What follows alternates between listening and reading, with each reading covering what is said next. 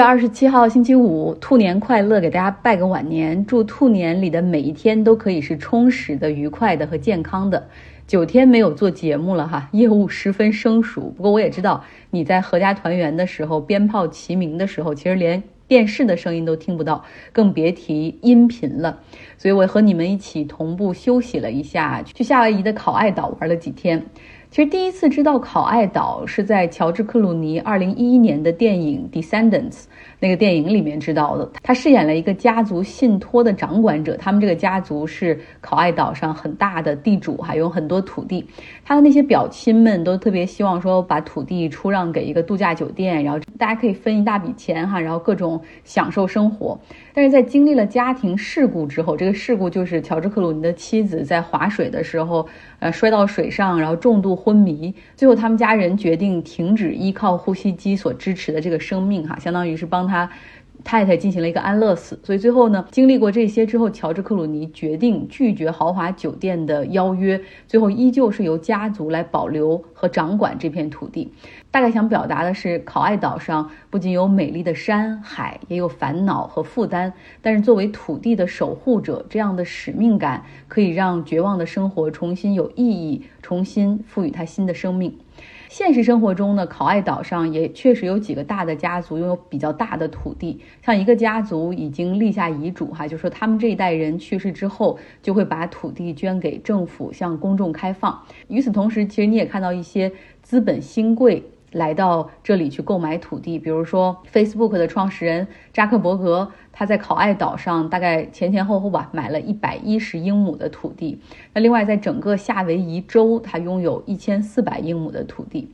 那说到土地拥有者，实际上在在考爱岛附近还有一个更小的岛屿，叫做尼豪岛。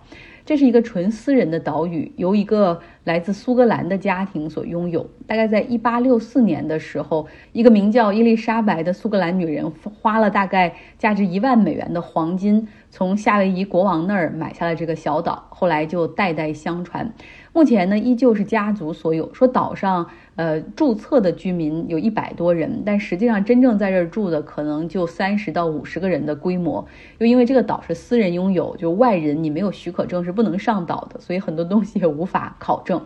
除了家族的人住在这儿之外呢，还有原本就在这儿生活的原住民。那这个岛上的所有人，他们的经济来源依靠的更多的是渔业、农业种植、打捞珍珠。呃，这里没有电话，也没有柏油马路，哈，paved road 没有，呃，然后用的是马车、自行车，这是主要的交通工具。他们的饮用水主要来自于雨水，然后也没有太多的这种公共设施和基础设施建设。这个垃圾大部分是填埋或者直接倾泻到一个沙滩上去。那上岛的任何人都需要许可，他们现在也开放了旅游，但是只允许乘坐直升飞机到岛上进行半日游。在众多岛屿中，除了这个尼豪岛之外，夏威夷还有一个稍微小一点的岛，叫做兰奈岛。比尔盖茨曾经在这儿举行婚礼。那现在这个岛百分之九十八的土地都是由一个人拥有，哈，那个人就是甲骨文的创始人 Larry Ellison。他是一个生意人，哈，所以他对那个岛并没有怎么样的就是过度保护，他是开放给四季酒店做度假村，然后也允许岛上开了不少的餐厅。那我们再回到这个我这次去的这个考爱岛，它是夏威夷主要岛屿中年纪最大的一个，大概形成于五百多万年前。然后最起先就是火山爆发，然后这个 lava 也就是熔浆凝固之后所形成的。如果在海上看山体的这个悬崖，你会看到不同颜色的石头，这说明是不同年代火山喷发所留下的。它是夏威夷很多岛中最老的这个岛，它地质活动也比较稳定，不同于那个 Big Island，就是大岛，现在还是有火山正在喷发。考爱岛上说最近一次的火山喷发可能也是两三百万年前，就是久远到已经没有办法被考证哈。考爱岛上有非常充沛的降雨，这里也迸发着生机和活力，一切都是翠绿的，有很多的花。像我们知道，在酒店里都经常会放的那种白色的兰花，在这儿遍地的树根底下轻易可见哈。嗯，考爱岛上有一片非常隐蔽的美景，叫做 Napali Coast，也就是这个岛上西北部群山背后的海岸线。因为那个里方，因为那个地方没有公路哈，你能够看到它的办法，要么就是坐船，要么就是坐直升飞机，要么就是徒步。这里也是属于一个州立或者国家公园，我不记得了。从这个公园门口到这个 Napali Coast，虽然总共只有三十五公里，但是是非常狭窄的山路，就是一边是山，一边是万丈深渊的这个悬崖，呃，而且那个地方窄到可能你的脚哈一只就勉强才能够放下去，所以很多地方需要借助绳索才能够通过。大部分人要走一到两天才能够到，就是一定是那些 hiking 的高手们，徒就是徒步徒步行走的高手们哈，才才会愿意去挑战的，因为真的很危险。像我们普通人，大部分只建议说走前面的两英里就可以了。而这个公园，因为有的时候下雨，他们为了担心游人的安全，所以如果下雨比较大的话，或者头一天下雨比较大的话，他们就会把这个公园给关闭。但在这里，确实很多人来到这个岛上，为的就是背着行囊，向这个世界上最知名、最隐蔽的美景出发。如果他们一路能够走过去，成功抵达那个海滩之后，很多人会在那儿住上一晚、两晚，哈，来进行休整，然后另外去享受这里。所以平均这个行程下来，大部分人会安排一个五天的时间。由于降雨会经常让这个山路本来就很难走的变得更加的泥泞和湿滑，再加上那儿没有手机信号，所以真的是考验人的意志和徒步的这种技巧，以及他们对于工具的熟练掌握。其实这个地方多次出现，因为道路彻底被冲毁，然后最后这些人困在里面没有办法出来，还是由海岸警卫队出动救援。有一次最多从山里救出一百二十多人。每一年都有人会在这条路上丧生。哈，我看到一个数据，二零一九年全年大概有八十五人在这儿不幸遇难。在夏威夷游玩，享受自然，很多人也是为了能够挑战自然和挑战自己的极限。除了在这种路上 hiking 之外，那么另外一个就是 surfing 冲浪哈。呃，那些冲浪爱好者通常会在高海浪预警的时候，就是明明是告诉不要去海边，不要不要去海里游泳，不要去冲浪的时候，他们一定要下海。这我就要说那个非常著名的哈的 Eddie。嗯，它是极限冲浪大赛，叫大浪赛吧，可以叫这么说，是非常大的一个盛事。它的举办时间和频次完全是要看天气的。他一九八四年、八五年，然后创办到现在，总共才举办了九次。上一次举办还是在二零一六年。就是他有一个要求，什么叫做 big wave？就是你必须这个浪高要持续保持在六米以上才可以，这需要非常好的风和浪的结合才可以。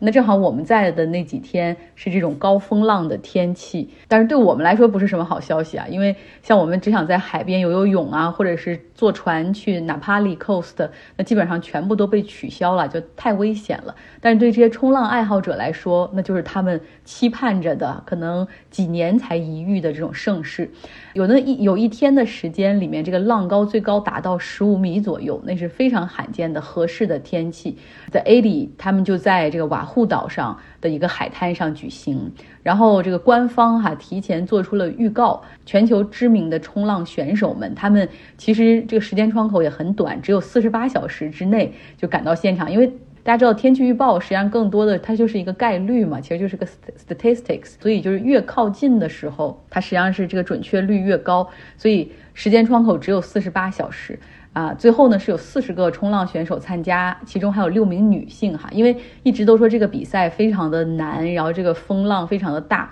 呃，之前从来没有过女性参加，最终还吸引到了六万人观看。我我发了一些图片到这个微信公号张奥同学，大家可以去看一下哈，那个浪的情况以及观赛的盛世。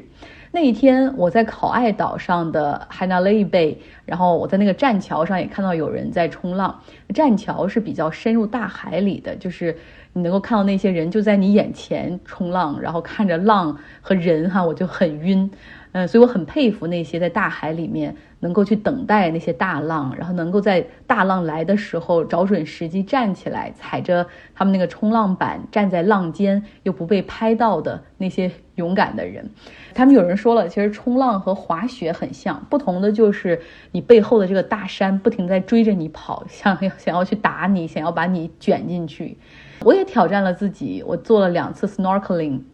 就是浮潜，一次是在内湾，另外一次是 offshore，远离海岸边大概两三公里的地方。那个地方水深我看得有五十到一百米吧，看到了非常多彩的水下世界。鱼儿在珊瑚礁中穿梭，有黄色的、青色的、带条纹的、三角形的、圆形的、大的、小的，一群群的、一对儿对儿的，还有海龟们不紧不慢的到处游荡。哈，远离海岸的公开水域的浮潜。真的是有点紧张，虽然也穿着救生衣，但是我跳到水里的那一刻，低下头，才发现自己原来距海底还有那么远的距离，然后顿时有些发慌。这个时候就需要调整气息，然后我就告诉自己，呼吸，然后把注意力集中在鱼儿身上，哈，你要忘记自己在哪里，也忘记你自己是谁，嗯，滑动着自己的脚蹼，想象着我也就是一只鱼，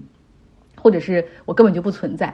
在看着这些鱼儿的同时，我就在想，我们对于天空、对于太阳系的了解，实际上远超过我们对于海洋的了解。地球上最深的马里亚纳海沟大概一万一千多米深，那种深度是伸手不见五指的。呃，大家知道，如果我们普通人，你你是这种。潜水的话，可能大概大概五到七米左右，你其实你的耳朵已经感觉到很不适了哈。所以一万一千多米之下，那个水的压力到底是多大的？然后又因为那个地方实在是太深了，他们太阳的光和热根本都到不了那一层，所以不仅是伸手不见五指的，而且也是温度非常低，可能就可能就是冰点哈，这零度之上的那么一点点。没想到在那样的环境下，居然也有鱼能够在那儿生存哈，有一种叫做 snail。fish 蜗牛鱼的这种动物在那儿很神奇，这说明对于自然、地球，我们人类真的还有太多需要研究和发现的。如果不想这些的话，那我就会紧张，然后想到我在哪儿，然后忍不住抬头去看周围，哈，看自己是不是跑出到安全区之外了。然后这样一看，就发生了 motion sickness，也就是眩晕。耳朵感受到的动态和眼睛感受到的动态是不匹配的，说白了就是晕船、晕车都是这个原理。我还是第一次知道，原来浮潜或者你在水里游泳的时候，你也会感觉到眩晕 （motion sickness）。所以我最后只浮潜了二十分钟，就赶紧回到船上哈，因为生怕创造了在浮潜的时候呕吐到海里这样的新闻或者丑闻。然后你想象的那个画面，看到可爱的鱼或者海龟都跑来吃我的呕吐物，我真是当时一想就想赶快回到船上。那在这一次六个小时的 boat trip 里面，就是坐船的旅行里面，看到了海豚，他们真的是天生的 performer，就是那种热爱表演、喜欢人、喜欢船的这样的这种海洋动物。据说他们是非常喜欢有船经过的时候，这个浪给水带来的这个压力，所以他们就会跟着船在海上，然后不停的跳跃，而他们是 spin dolphin，所以他们还会旋转着在海上跳跃。所以真的是很爱表演，然后还有鲸 whale 啊，鲸是哺乳动物，不是鱼哈，就没有鲸鱼这个东西。鲸，呃，它们是非常高智商的动物，然后喜欢安静，它们也很讨厌来观鲸的这些船，呃，所以看到船来之后，它们有的时候就会屏住呼吸潜到水下。像座头鲸可以十分钟不出来，可以潜到水底两百多米的地方，你根本就找不到它。像抹香鲸。Sperm whale 那更厉害，可以憋九十分钟的气儿不出来哈，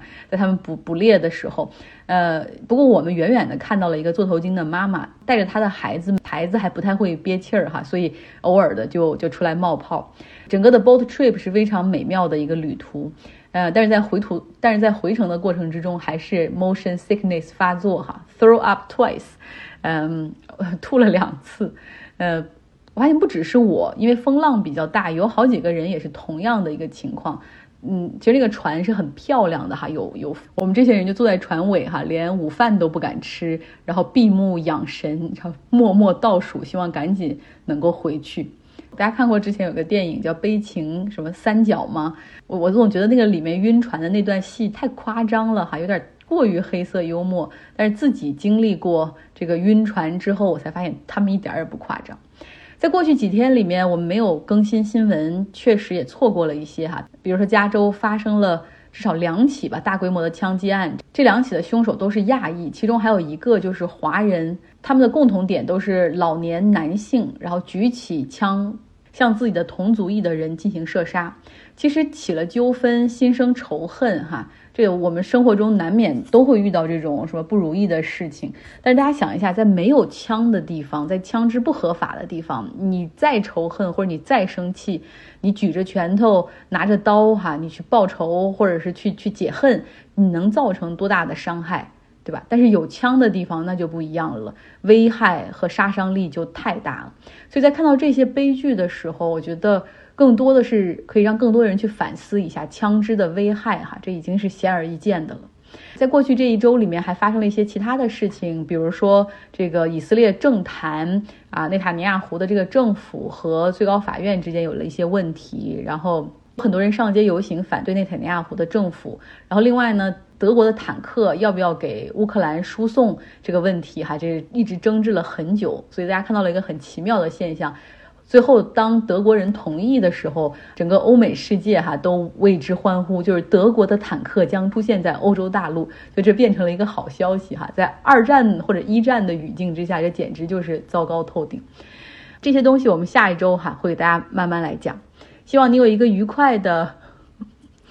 我刚想说，希望你有一个愉快的周末，但是也知道，好像因为这个春节假期的调休非常的糟糕，然后整个的周末、周六、周日大家都需要上班哈。我有一些客户不是在台湾市场，他们那个地方的春节假期放的是十分的爽快哈，从上周五就开始放假，一直放到下周一。他们之前也进行了调休，但总共是一个十天的连休，还是蛮让人羡慕的。